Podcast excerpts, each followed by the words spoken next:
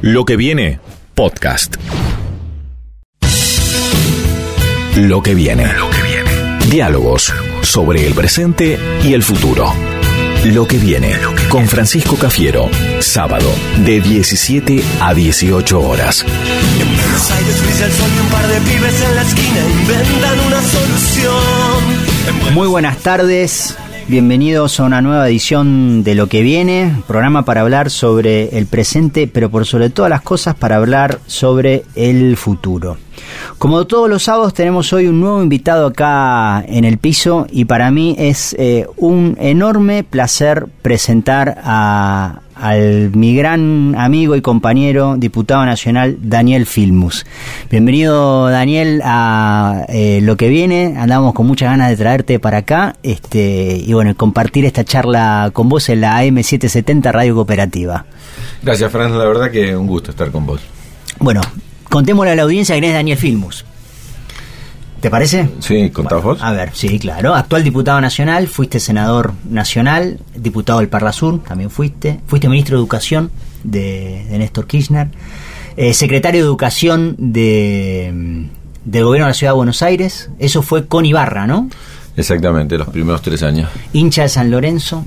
Principal, eso tiene que haber ido al principio. Bueno, todos. Vos sabés que soy un hincha boca y tenemos ahí una rivalidad siempre, ¿no? Eh, sos papá de dos personas, de dos nenas. Sí, ¿Cómo se llaman? Maite y Malena. Maite Malena. ¿Malena por el tango? Exactamente. Ah, mira, mira. Exactamente. Este, y sos un 9 de área. Eh, ¿Se puede decir eso? Digo, podemos. No, no, no. Jugamos no. muy seguido al fútbol y siempre de 9. Este, no soy, sino que vengo siendo. En realidad era cinco. Y a medida que pasan los años y disminuye la capacidad física y uno no puede volver, de cinco me transformé en nueve y este y me quedo ahí adelante. Bueno, pero tenés, tenés la magia del gol a veces. A veces te sale puntín fuerte este, y te sale. Sí, bueno, las, las que vienen servidas ahí no hay más remedio que meterlas adentro. y algunas que yo van, iban adentro, algunas manda afuera. Pero estoy frente a un delantero también de raza como Fran Cafiero. No, no. hombre que tiene no. disparos fuertes y los hay. Che, Daniel, eh, ¿desde siempre jugaste al fútbol? Sí, sí, sí. Este, eh, bueno, de la escuela yo soy de otra época, así que nosotros los sábados a la mañana yo soy de paternal, así que el sábado y domingo eran dedicados al fútbol, los dos días. El sábado a la mañana nos eh, jugamos en la agronomía, este, caminábamos unas cuantas cuadras, después comíamos unas pizzas por ahí y a la tarde íbamos a ver algún partido de la B, como en Paternal estaba cerca de la cancha de Ferro, jugaba Deportivo Italiano, en la cancha de Atlanta jugaba Deportivo Español o el Boys y nos íbamos cambiando, teníamos un mango, así que este un sábado significaba eso y este el domingo ir a ver a San Lorenzo donde juegue. Y eso, eso es el momento donde vos jugabas de 5. Ahí era, era tu posición fija.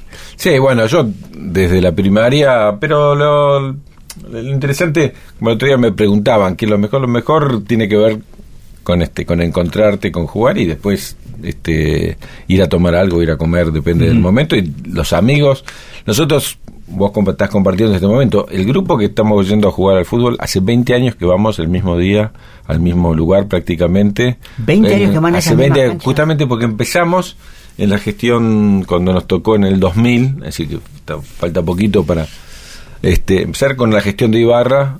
La idea es que los lunes siempre está empezar medio deprimido, entonces para tener algún incentivo de los lunes, empezar con la semana con el fútbol. Es, es una cosa muy cultural, ¿viste? Eso va, es va más que cultural, de costumbre. Para muchos, este, tener un día fijo para poder ir a jugar a la pelota con amigos, con compañeros y descargar un poco la. O descargar o empezar este, haciendo ejercicio la semana, ¿no? Sí, no, y aparte, bueno, hemos jugado en distintas épocas con algunos tipos que vale la pena este, compartir, por ejemplo, este, ya que estamos en la radio, este, con Dolina. Ajá. Dolina dio la mejor definición este, elegante respecto de mi juego. A ver. Un día le preguntaron, y estamos haciendo campaña, me acompañó por la calle Rivadavia en el 2007, estábamos Ajá. haciendo campaña, en ese momento jugábamos juntos. Este, en el 2007, caminando un periodista le dijo, bueno, ¿dónde lo conoce Daniel? Dice, bueno, de jugar al fútbol. Y este, entonces dice, ¿qué tal juega? Lo pensó un minuto y dije, bueno, yo no puedo aparecer más en ninguna cancha. Re- Reflexionó y dijo, las defensas le tienen un respeto ministerial. Con lo cual se lavó las manos sobre el fondo del asunto. Y este, pero muy buena definición. Buena, buena, muy creativa, muy creativa. Es cierto, Daniel, este, puede ser que la, no sé si las defensas hoy te tienen eh, respeto militar, pero siempre te armás un buen equipo. O sea, hay que decir la verdad, siempre te armás. No, este, nosotros mantenemos este, la estructura de siempre, incluido un par de jóvenes, porque somos viejos, estamos. tenemos un par de más de 60, así que lo compensamos con la fuerza del turco y algunos, este, mi sobrino y otro amiguito más que hay, que, hay ponen- que contarle, hay que contarle a la audiencia que el turco es un gran jugador de fútbol. ¿eh? Es un, ¿Jugó en la reserva algún equipo el turco? no sabemos, no sabemos, pero nosotros sin el turco no jugamos. Un gran jugador, ¿eh? es, un- es clave, clave, clave, clave. Bueno, acá estamos compartiendo esta charla con, con Daniel. Eh, Daniel, mira, hay un viejo proverbio chino que dice que para interpretar el presente y adivinar el futuro hay que mirar el espejo de la historia. Y a eso te quiero llevar. ¿Dó- ¿Cómo, cómo empezaste vos tu vida política? Este, bueno, en la dictadura, pero en la dictadura anterior. Yo estaba, yo hice escuela técnica hasta tercer año de escuela técnica y después por tener que trabajar me pasé a un bachillerato al colegio Mitre, que era un colegio ba- bastante politizado en aquel momento, estoy hablando del 70, 71 y terminé en una nocturna en quinto año en la Revolución de Mayo, que era muy politizado el colegio, así que en realidad mi, exper- mi experiencia militante empezó en la escuela secundaria, fui presidente del centro de estudiantes en aquel momento, y después entré a filosofía y letras, así que, mejor dicho, mi carrera, la carrera de sociología, no se seguía para trabajar te haciendo estadística. La carrera ya era para hacer la revolución, digamos, uno no imaginaba en aquel momento una carrera de sociólogo para trabajar con estadísticas, uno imaginaba una carrera de sociólogo para hacer un mundo mejor, era lo más vinculado, me acuerdo en, en el año que yo ingresé, ingresaron como 15.000, fue digamos el resultado del cordobazo de las 15.000 luchas. sociólogos. Sí, a la, a la- a la carrera ingresaron. a, la carrera, a la carrera. Después de lo que se reciben es otro cantar. Iba, te iba a preguntar eso. No, después muy pocos nos recibimos porque después, esto estoy hablando del 72, es decir, todavía en la dictadura di examen de ingreso para ingresar a la facultad, vi examen de ingreso en aquel momento y en el 74 se cerró la carrera de, sociología y la facultad de filosofía y letras se cerraron en el 74 cuando vino Ivanisevic o Talagano en la Universidad de Buenos Aires, así que nosotros quedamos este, fuera de la facultad, Tayana entre otros, este, muchos estudiantes de sociología que en realidad éramos militantes y estábamos en la facultad, quedamos afuera. Y la del todavía el, el- el gobierno de Isabel Perón este consideraron que todos los que estudiaban sociología eran subversivos, entonces no nos dejaron volver nunca. ¿Qué hicieron? Teníamos que dar las materias libres.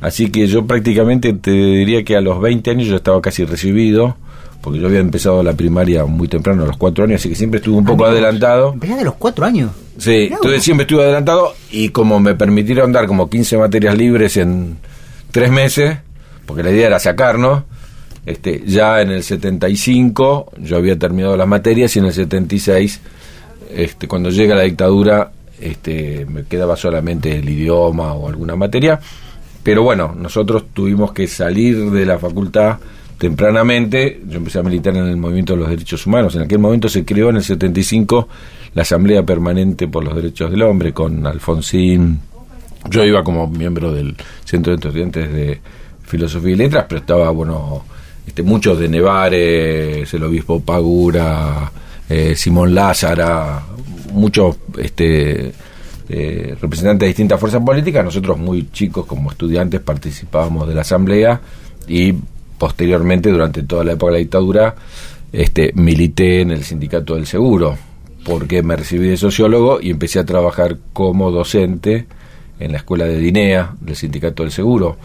Eso ya fue en el 78, empecé a trabajar ahí 77, 78, este, y eh, eso permitió, la verdad, que no abandonar la sociología, aunque sea como docente, y también yo venía de una militancia más de izquierda, este, conocer el peronismo desde el movimiento sindical. El Sindicato Seguro había sido uno de los sindicatos que no se eh, habían intervenido.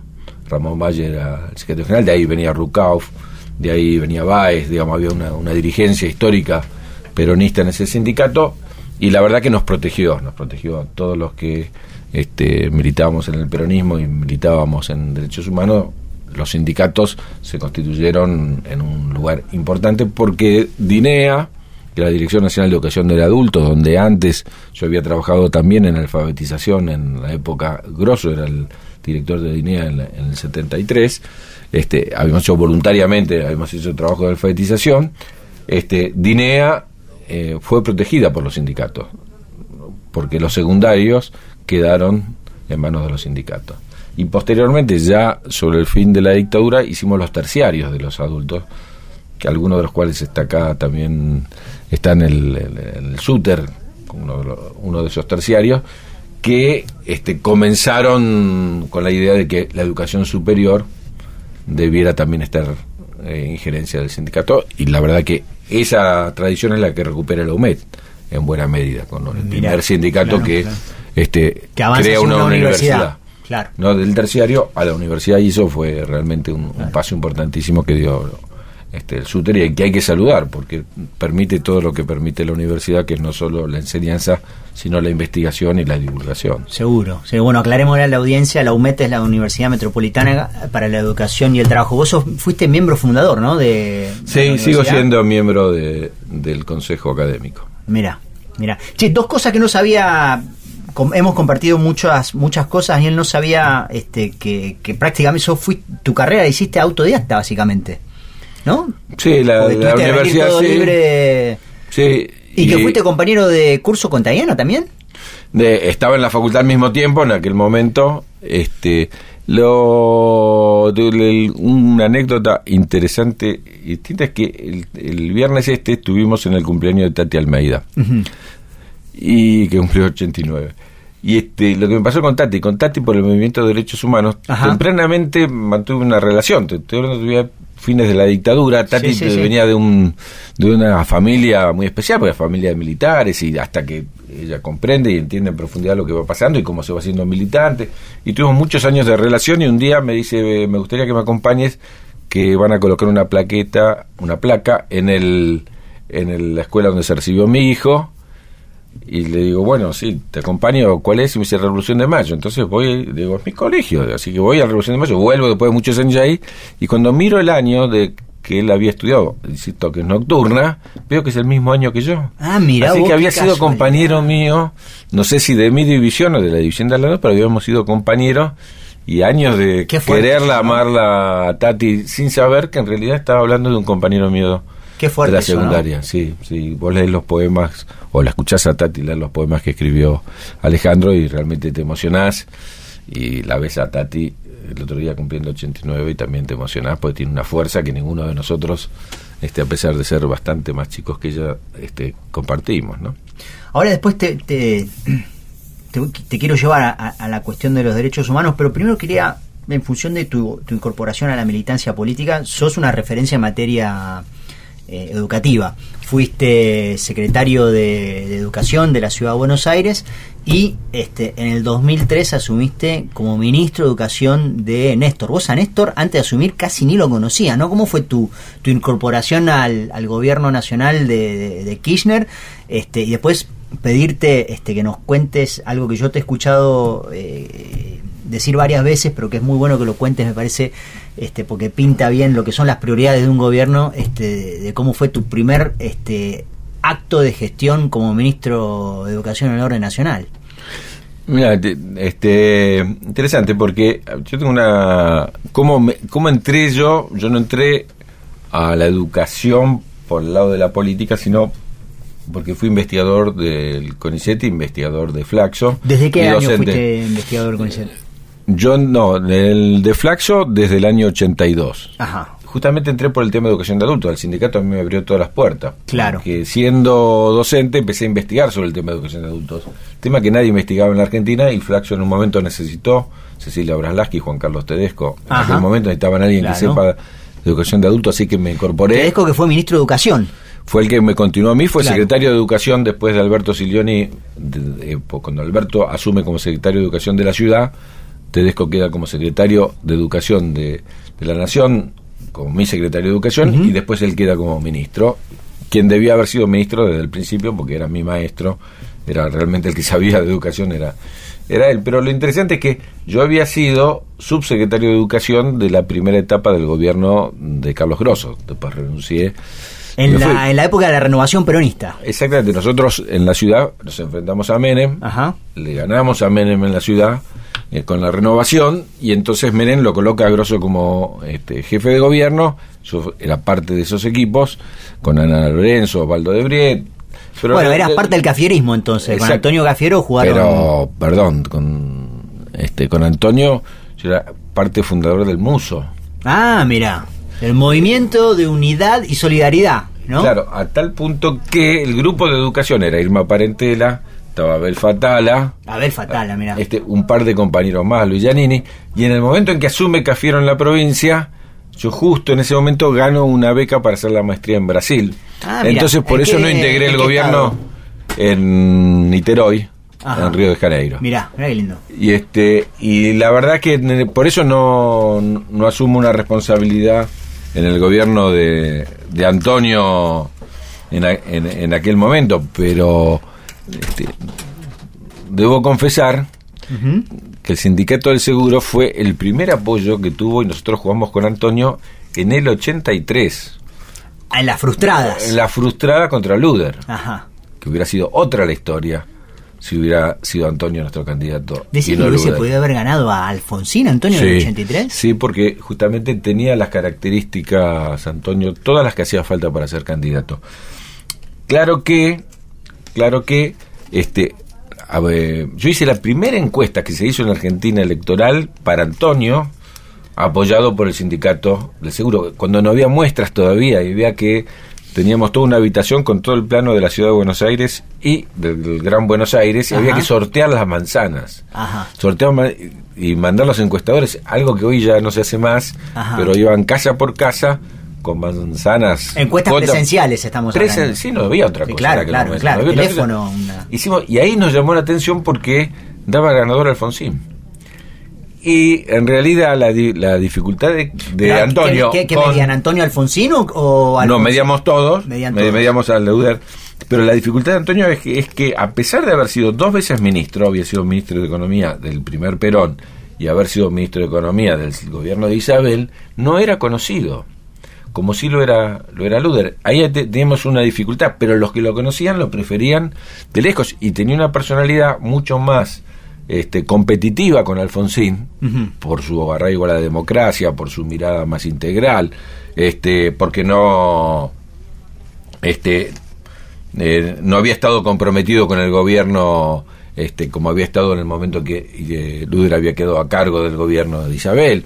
Este, realmente tuvo una, tenía todas las condiciones, pero no había, no era época de democracia interna, Claro. no fue época de elecciones este, partidarias. Y bueno el, el apoyo sindical en aquel momento que tuvo Luder fue decisivo para su candidatura. Pero aparte tiene una cualidad que voy a decirlo no porque esté vos delante que tienen los cafieros que es una ser buena gente y muy honesta Bueno, yo conozco no todos los cafieros, pero íbamos mucho a la casa de Antonio y a veces discutíamos. Te voy a contar una anécdota que no conoces. Viene la, viene la Nación a hacerle una nota para la revista. Para nosotros era muy importante que él saliera y que ya, era después de la guerra del 82, así que ya había apertura democrática y él queríamos ser candidato. Y entonces les decíamos a veces, y él era para este, esa época no, no tan distinto, pero era bastante machista Mm. en su concepción de la familia y todo. entonces Y le decíamos rol del hombre en Sí, la- de, sí, de la, la mujer familia, en la sí, cocina y él hablaba de eso y le decíamos por favor Antonio hay que cambiar eso no puede Mirá, estamos hablando todavía incipientemente bueno pero Sí, Alfonsín sí. justamente era un líder en, en esos aspectos Sí, claro. hay que cambiar y demás dice pero qué quieres que haga yo no puedo decir lo que no pienso claro. Y era así, era muy difícil este, hacer campaña con él. Lo acompañábamos a la televisión y a veces nos agarrábamos la cabeza porque él decía claramente lo que pensaba. Sí. Imagínate que no había especialistas. En aquel momento volvió y, y trabajó con nosotros este Aurelio. Ajá, claro. Él, Había él vuelto lo de España. mucho. a claro, él era nuestro encueste, después pasó a ser nuestro encuestador y nuestro asesor. Y más le tratábamos de influir en, en buena medida. Era- estaba en Fundeco, era una fundación. Julio Aurelio. Julio Aurelio, el padre de Federico. Eh, claro. Y este, pero bueno, Antonio tenía esa, esa característica, insisto, es una característica de los cafieros, porque están en distintos lugares en la política y uno los ve a todos y dice, fueron bien formados. Uno se da cuenta cuando alguien, ¿no? Vieron el ejemplo y no se puede hacer una cosa distinta. Bueno, te, agradezco, te agradezco la consideración, Daniel. Pero va para vos, por supuesto, Fran, y también para este, todos los cafieros que conozco, ¿no? De, consecuentes, este, ninguno te diría posando para lo que conviene en el momento.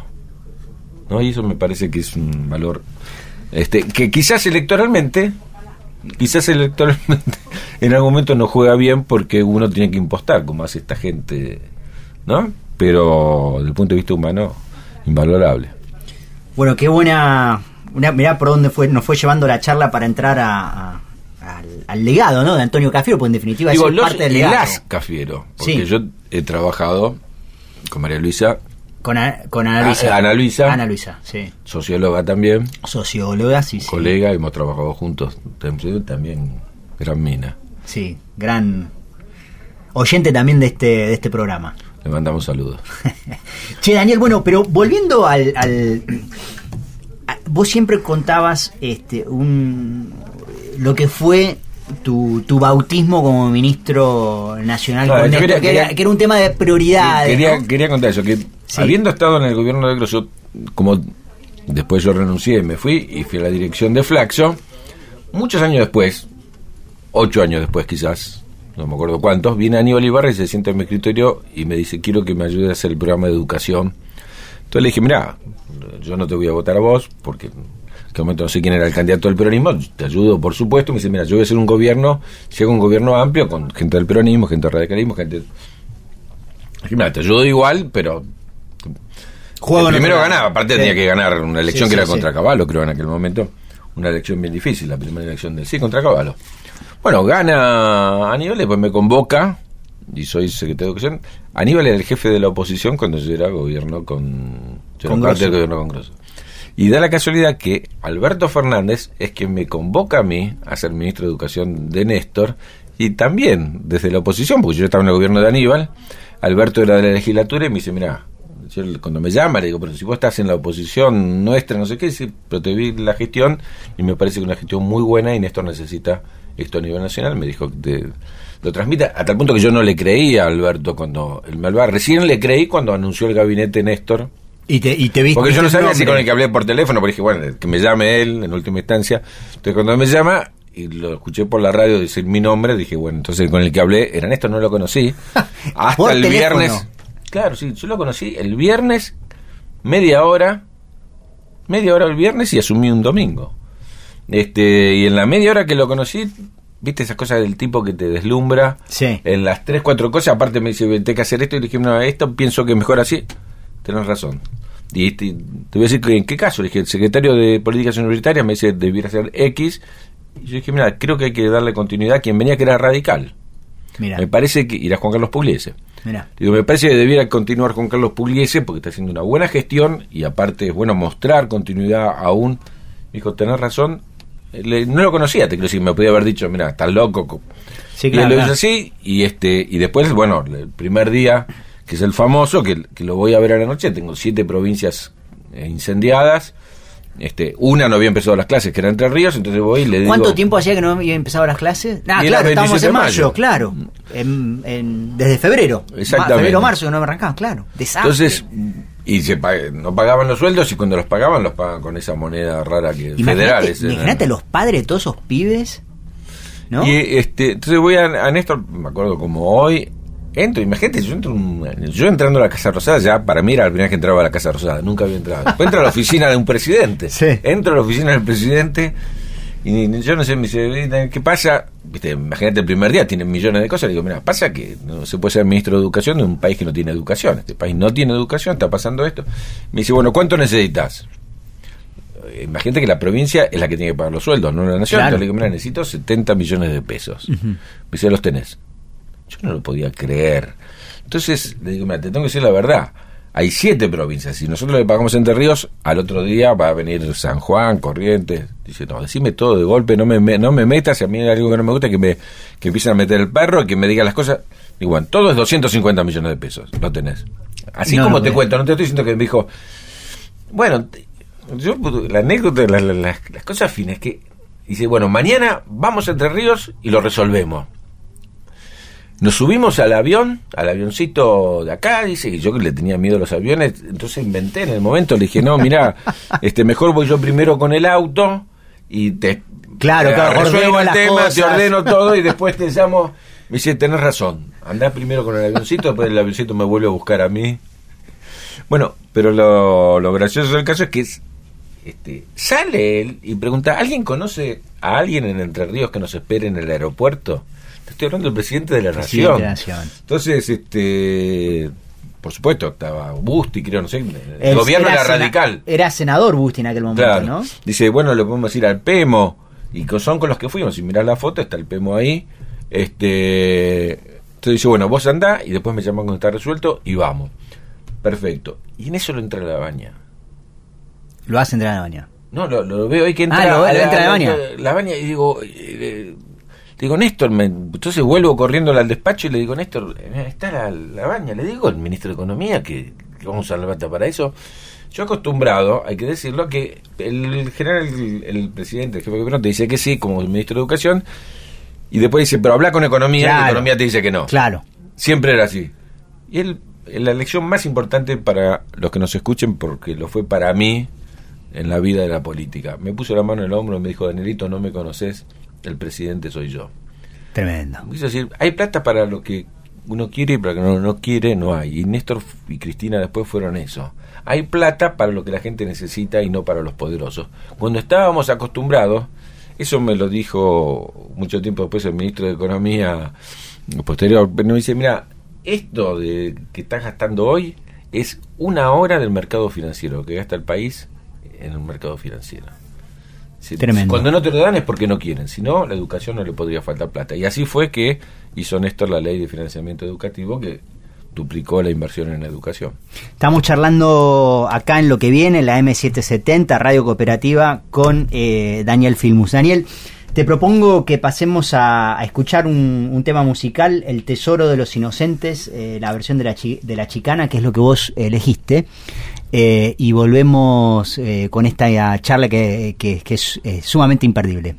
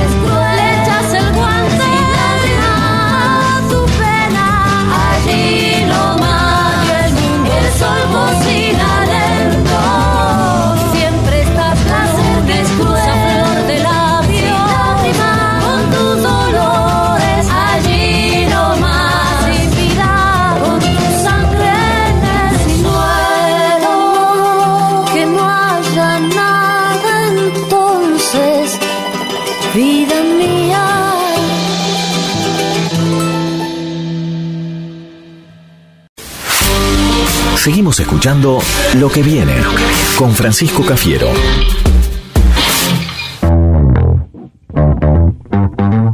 Acá estamos en la M770 Radio Cooperativa en lo que viene charlando con Daniel Filmus.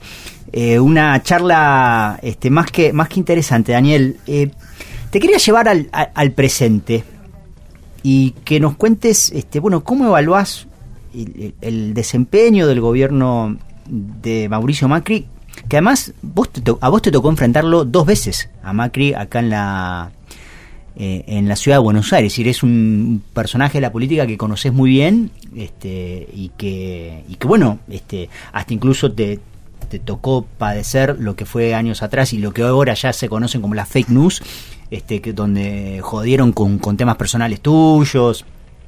Así que la, no solo que, que lo padeciste, pero sino también que este, sufriste hasta, hasta cosas que, que a, a ninguno creo este, que le, gustaría este, pasar. Eh, ¿cómo, ¿Cómo evaluás lo que, lo que está haciendo eh, eh, eh, Macri? Mira, eh, yo diría que si uno incluso ve al Macri como jefe de gobierno de la ciudad de Buenos Aires, su desempeño como presidente es peor de lo que uno hubiera podido imaginar. Porque no solo elige el camino malo, sino que no lo sabe transitar. Es decir, es un, es un gobierno que no tiene ninguna novedad respecto de, lo, de los 90, es decir, que repite consenso de Washington y aplica consenso de Washington cuando el mundo ya es otra cosa. Claro. Sí, eh, primera equivocación. Pero en segundo lugar, si vos mirás atrás en los 90, vas a darte cuenta que el neoliberalismo, que es malo para la redistribución, que es malo para el crecimiento, que es malo para este, la industria nacional, que es malo para la soberanía, este, al- para eh, el objetivo que tiene principalmente es controlar las variables macro.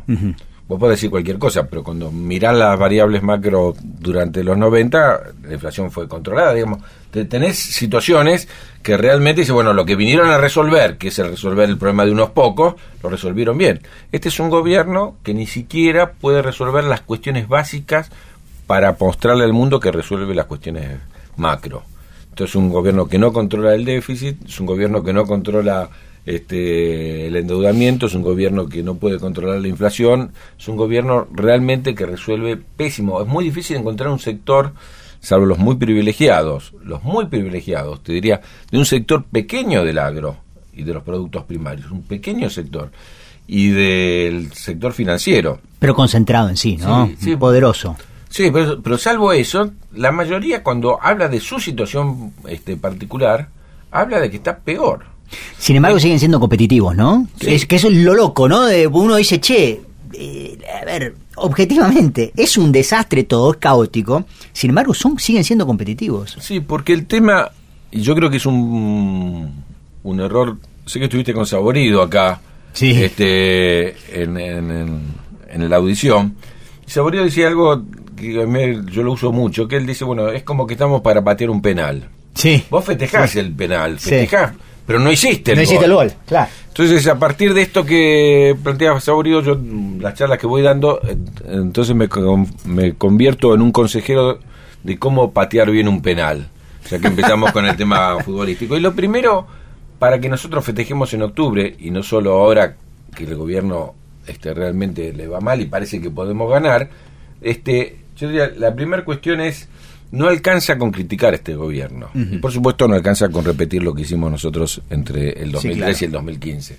Y lo fundamental es la propuesta. Pero no alcanza con criticar este gobierno porque todo el mundo sabe que estamos mal. Y los que están mal, aún los sectores del privilegio, que están mal también, hay sectores que están siendo golpeados, por ejemplo, los sectores industriales, que ahora saltaron con el tema de la comunidad europea, de no saber cómo fue esto. Yo lo escuché a Urtubey en C5N esta semana y me llamó la atención. Estoy hablando de Urtubey, el presidente de la UIA. Sí, José Urtubey, sí.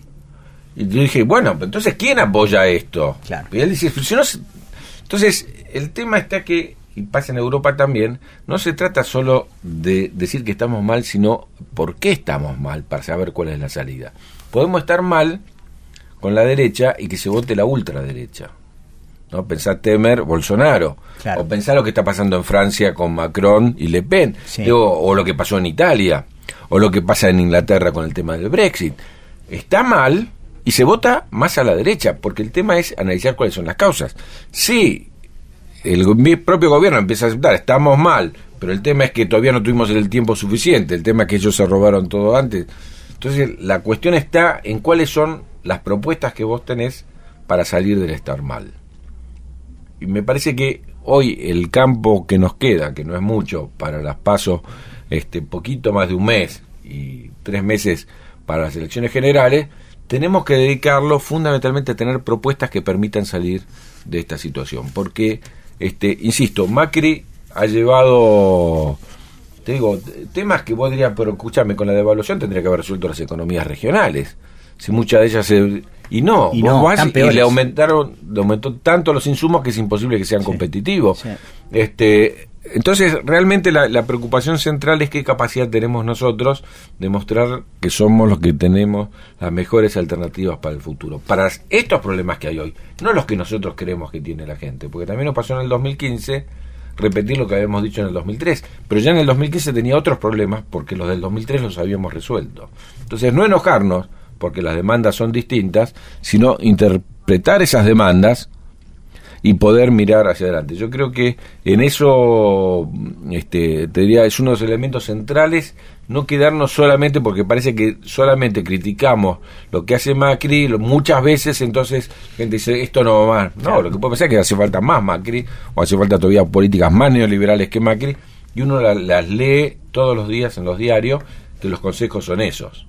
Ahora, ¿no, ¿no pensás que muchas veces nos quedamos, eh, digo, para reforzar también lo que estabas diciendo, ¿no? porque adhiero plenamente a, al- a tu definición, porque muchas veces, y, y uno también comete ese error de que nos quedamos en el diagnóstico permanente. Le decimos, la gente sabe que está mal y le estamos diciendo, che, la cosa está mal, y está mal, y está mal, y está mal.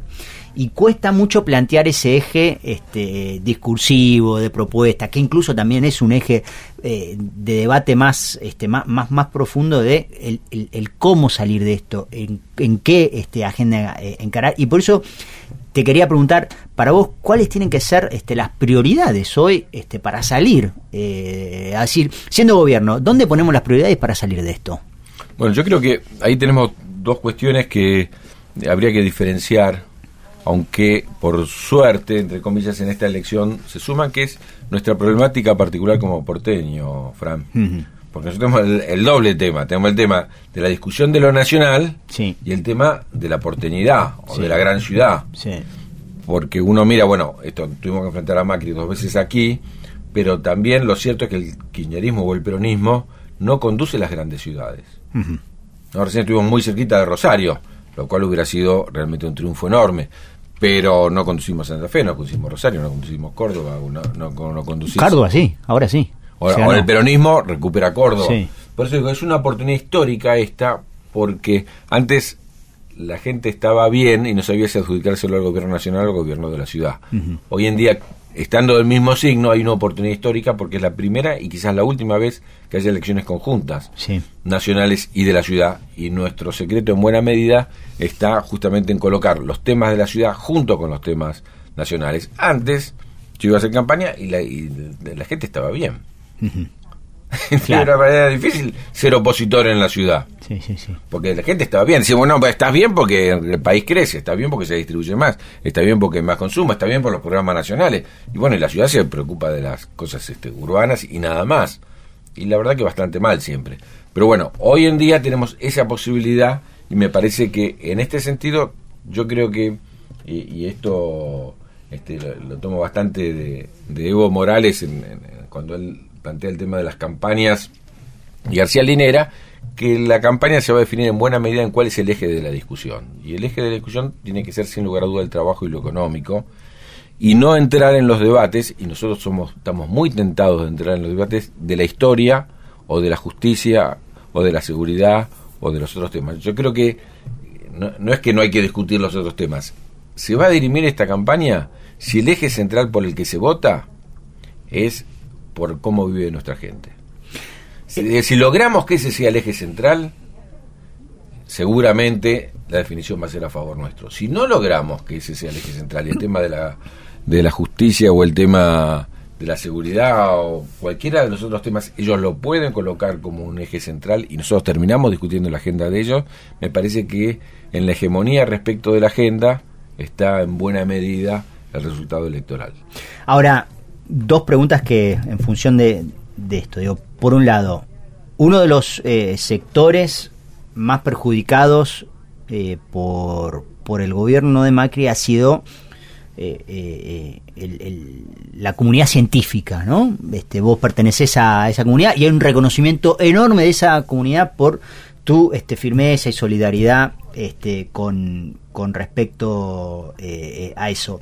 Y la primera pregunta tiene que ver con es la centralidad de, de- de las propuestas y del discurso de cuál es la potencialidad que tiene la comunidad científica en la Argentina eh, y, las, y la otra pregunta que me animo a, a hacerte acá, Daniel, es en función de lo que acabas de decir. Digo, el macrismo también nos va a llevar a terrenos este, complejos, donde ellos tal vez se sientan más cómodos, pero donde creo que también que el peronismo tiene, el campo nacional tiene que dar debate, el, de- el debate en la seguridad, debate en este, las cuestiones que tengan que ver con las políticas de transparencia, es decir, también este, cómo, cómo este, llevar este, a que esos temas vuelvan a ser o sean efectivamente bandera nuestra, ¿no?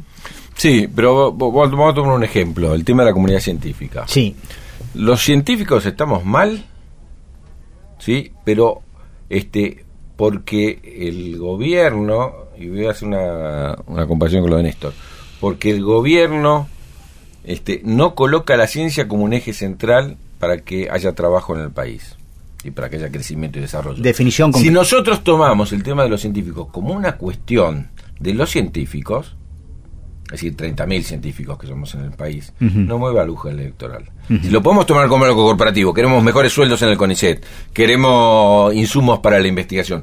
Si lo tomamos ahí, los científicos, nos cerramos en nuestra problemática y tenemos ciertísima autor- altísima autoridad, pero no vemos lo nacional. ¿Por qué digo esto? Porque estos científicos que hoy están en pie de lucha contra este gobierno, votaron Macri, como los docentes votaron Macri. Pero si lo ven como una cuestión solamente de los docentes y no de la educación para un futuro distinto, estamos en un problema, porque dice, bueno, está bien, es contra nosotros los docentes, pero ¿por qué son sectores medios que terminan votando por otra cosa que no tiene que ver su propia cuestión? ¿De qué va a trabajar un ingeniero si el país no crece? ¿De qué va a trabajar un abogado si el país no crece? ¿De qué va a trabajar un contador, un sociólogo? ¿De qué va a trabajar cualquiera? No hay ninguna... Si nosotros, por eso digo, en todos los debates hay que colocar, por supuesto, los intereses y, y, este, los problemas que tiene cada sector, pero enfocándolo en que nosotros necesitamos un país que crezca, un país que se desarrolle. Este acuerdo con la Comunidad Europea, por ejemplo, que estamos discutiendo, Sí, claro. es un acuerdo que nosotros queremos. Nosotros queremos un buen acuerdo con la Comunidad Europea y lo peleamos durante muchos años. Lo que no queremos es un mal acuerdo con la Comunidad Europea que destruya nuestra industria.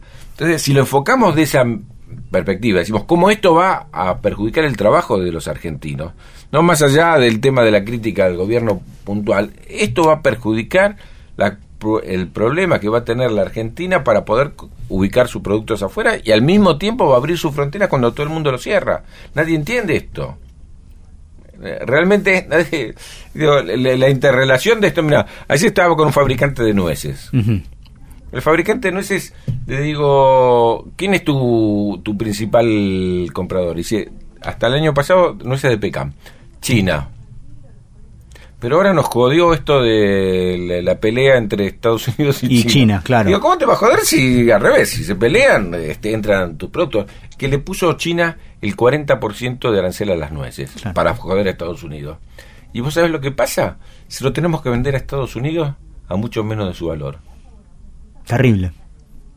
Entonces, este, digo, hay que entender un mundo muy complejo. Muy complejo. Muy complejo, donde el, depende si el gobierno defiende los intereses nacionales o no. Y estamos frente a un gobierno que no defiende los intereses de la industria argentina. Ni siquiera te estoy hablando de productores primarios que habían crecido mucho y que realmente habían tenido una oportunidad de colocar este, en China sus productos y que están siendo perjudicados porque no tienen un gobierno nacional que discute y negocie con China una condición diferente a la de Estados Unidos. Bueno, la lectura del mundo que hace el gobierno es desastrosa, ¿no? Este, y, y, a- y volviendo también a, definiciones que cobran mucha vigencia hoy, algo que decía pero ¿no? Que toda política es política internacional que se juega dentro y fuera de los estados. Y efectivamente, lo que pasa fuera impacta directamente acá. Y eh, bueno, eh, lo vemos a diario. El gobierno no hace una lectura totalmente distinta a este lo que lo que este, ocurre a lo que ocurre este, en el mundo, ¿no? Bueno, y viene, viene bien eso, perdón, por el, de la Comunidad Europea y la mirada de nuestro gobierno cuando uno mira si nosotros miramos el Pacífico o no respecto a los países que no son industriales. Argentina y Brasil tienen un horizonte industrial. Sí, claro. No lo tiene, por supuesto, Uruguay, no lo tiene Chile, no, lo tiene Perú, no lo tiene Bolivia. Digamos que tienen más bien este, solo dependen de, producciones primarias y todo lo que compran es importado. Sí. Pero Argentina, si quiere ser competitivo, necesita defender su mercado. Pero totalmente. Por eso esos países seguramente van a ver muy bien un acuerdo tal como se viene anunciando con la Unión Europea y no nosotros, ¿no? Este... pero hay que, no hay que hacer lo que dicen los países centrales, sino lo que hacen los países centrales. ¿No? Porque Macron, ¿qué empezó a decir? Bueno, mira, no te metas con mis productos productores agropecuarios. Yo no voy a firmar eso.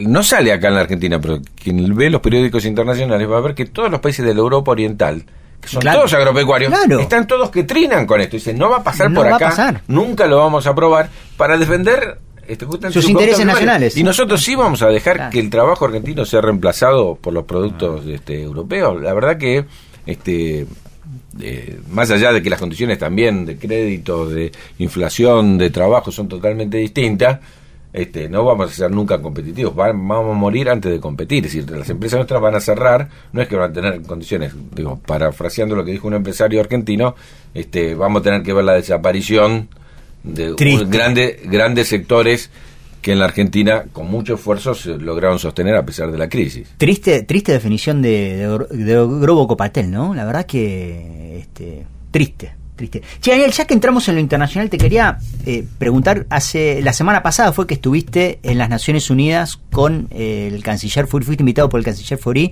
al Comité de, Descolonización de las Naciones Unidas, ¿no es cierto? Por el tema Malvinas.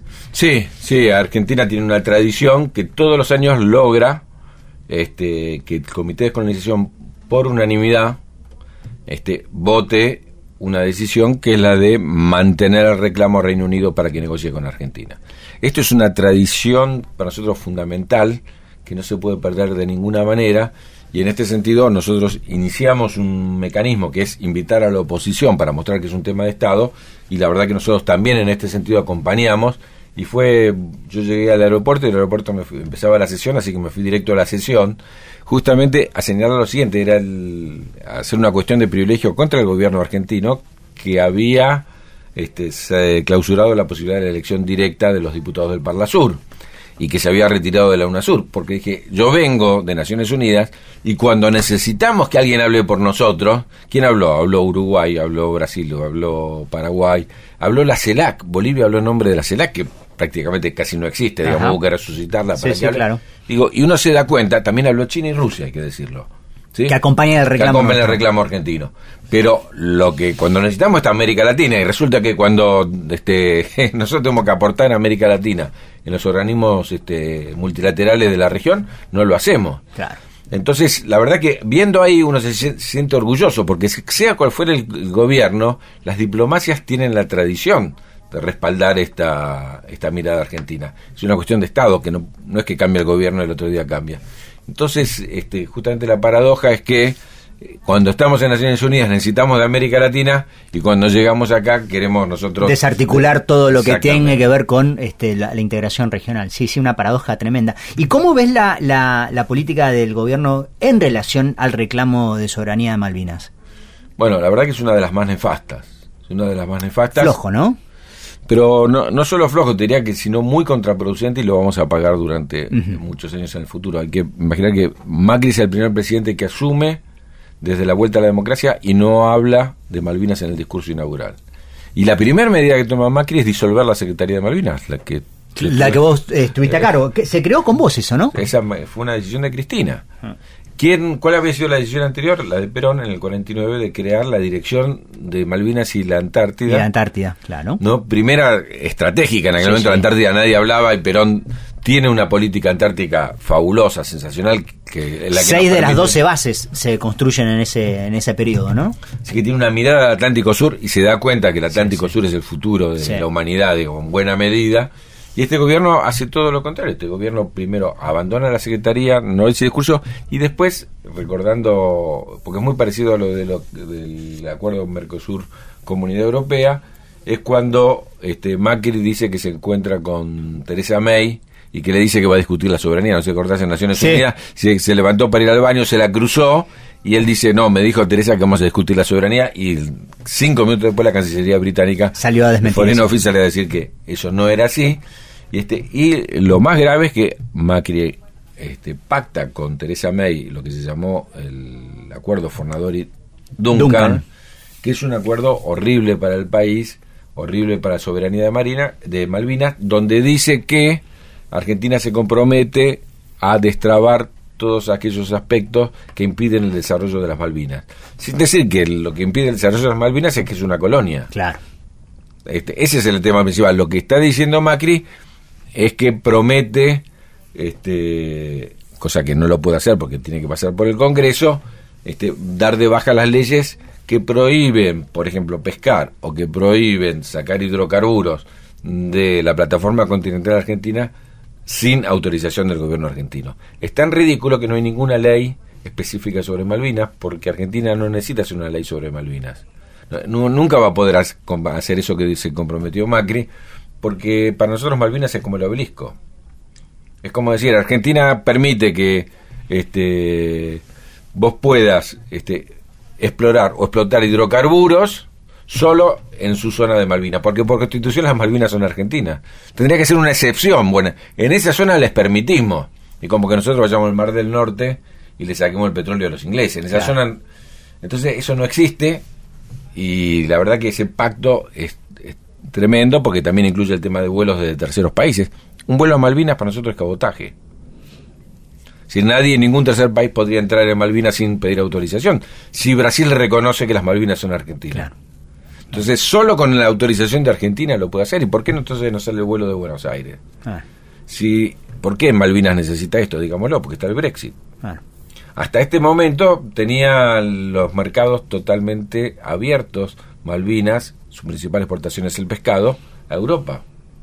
Ahora ya no se, se le acabó, necesita otros mercados si quiere entrar a América Latina, entonces necesita vuelos y conectividad con América Latina. Antes esto le preocupaba bastante menos.